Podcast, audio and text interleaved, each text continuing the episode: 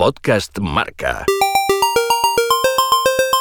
A estas horas hay una historia que todavía no te hemos contado. Y para empezarla, nos vamos a un pueblecito llamado Almonte. Pero no me refiero al Almonte de Huelva, que este fin de semana ha vivido la romería del Rocío. No, me refiero a Almonte, Canadá, que ahora es un barrio de la ciudad conocida como Mississippi Mills, pero que hace años era una villa independiente. De hecho, viajamos en el tiempo hasta allá, hasta Almonte, Canadá, a 50 kilómetros al oeste de Ottawa. Estamos en 1872, en el patio de un colegio donde están jugando los niños. Cuando los niños juegan, siempre suenan igual, en cualquier país y en cualquier época. Como todavía no han inventado la PlayStation, los niños se divierten al aire libre con un juego que se llama Duck on a Rock.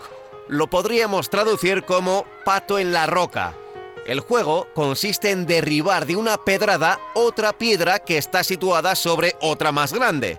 Un juego barato. El caso es que los niños tiran por turnos y otro niño, el guardián del pato, espera que la piedra caiga para volverla a colocar. Si el lanzador falla, el guardián puede atraparle antes de que recupere su piedra y así intercambian posiciones. Un juego sencillo que también practica Jimmy, nuestro protagonista de hoy, que en 1872 tiene 11 años. Jimmy es huérfano, vive con sus tíos y quizá por eso es más espabilado y observador que el resto se da cuenta de que si lanza la piedra de forma directa, con fuerza, las posibilidades de derribar el pato son pequeñas, y al fallar así, lanzando con fuerza, la piedra va más lejos y es fácil que el guardián le atrape. Así que inventa una estrategia. Lanza la piedra de manera parabólica. Al golpear desde arriba, se incrementan las posibilidades de éxito y además puede recuperar su piedra más fácilmente en caso de fallo. La habilidad gana la fuerza. Dejamos a Jimmy dándole vueltas a esta idea en Canadá y damos otro salto en el tiempo. Nos vamos a 1890 y cambiamos de país. Pasamos a Estados Unidos, a Massachusetts, a la población de Springfield. Ahí encontramos a Jimmy, al que ya llaman James, como encargado de los deportes de la Escuela para Trabajadores Cristianos, las famosas YMCA.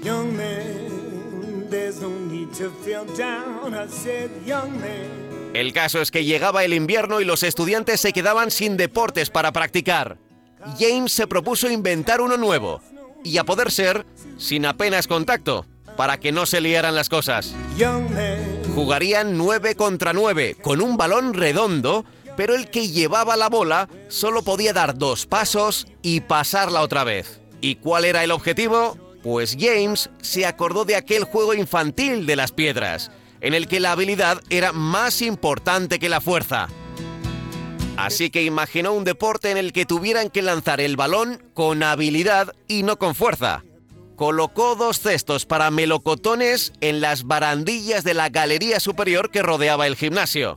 La altura exacta en la que estaban estos cestos era 3 metros y 5 centímetros. Enseguida evolucionó y los equipos de 9 se reducirían a 5 y se podría botar el balón. Y los cestos de melocotones, donde había un señor subido a una escalera para recuperar el balón, se sustituirían por aros con redes. James Naismith, que así se apellidaba, acababa de inventar el baloncesto.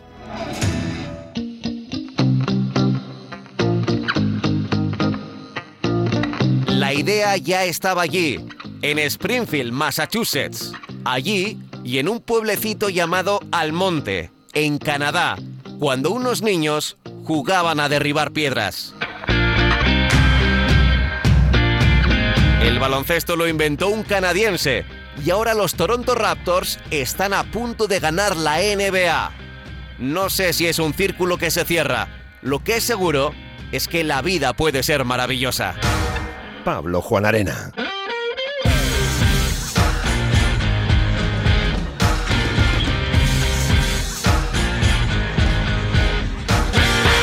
Podcast Marca.